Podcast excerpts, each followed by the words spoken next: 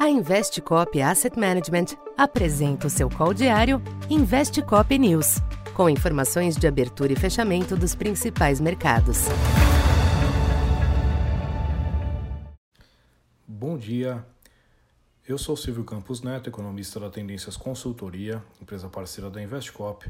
Hoje, dia 23 de setembro, falando um pouco da expectativa para o comportamento dos mercados nesta sexta-feira. Os mercados internacionais sustentam um tom negativo nesta abertura, com a incorporação de um maior risco de recessão global em meio à cruzada dos bancos centrais para reverter o quadro inflacionário. Reforçando tal temor, as prévias de setembro dos índices PMI de atividade na zona do euro apontaram quedas, com resultados abaixo do esperado. Os mesmos indicadores serão divulgados mais tarde nos Estados Unidos, com perspectiva igualmente de recuo. Ainda na agenda, declarações de Jerome Powell à tarde serão atentamente acompanhadas.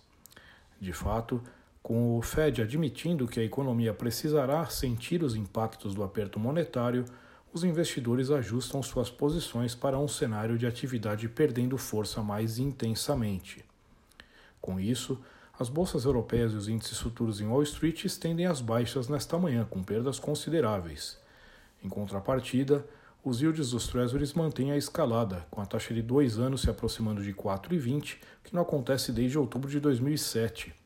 Já a taxa de 10 anos supera 3,75 nesta manhã, movimentos que provocam toda uma reprecificação entre os ativos. Uma das consequências é o fortalecimento do dólar, que volta a exibir valorização disseminada hoje. Desta vez, moedas de emergentes não escapam das perdas, como observado ontem. Nesse sentido, as commodities operam em baixa nesta sexta, com destaque para o petróleo, que cede ao redor de 2%. Aqui no Brasil, os ativos devem ter maiores dificuldades para sustentar o descolamento exibido ontem, quando o Ibovespa ultrapassou 114 mil pontos e o câmbio fechou em 5,11. Salvo alguma mudança de panorama lá fora, os ativos devem sentir os movimentos, que hoje também afetam as commodities.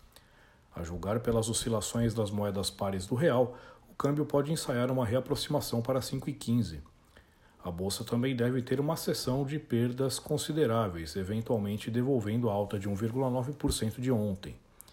Já os DIs, que recuaram nesta quinta, devem corrigir parte do ajuste, com os yields externos ainda pressionados. Então, por enquanto é isso. Bom dia e bons negócios.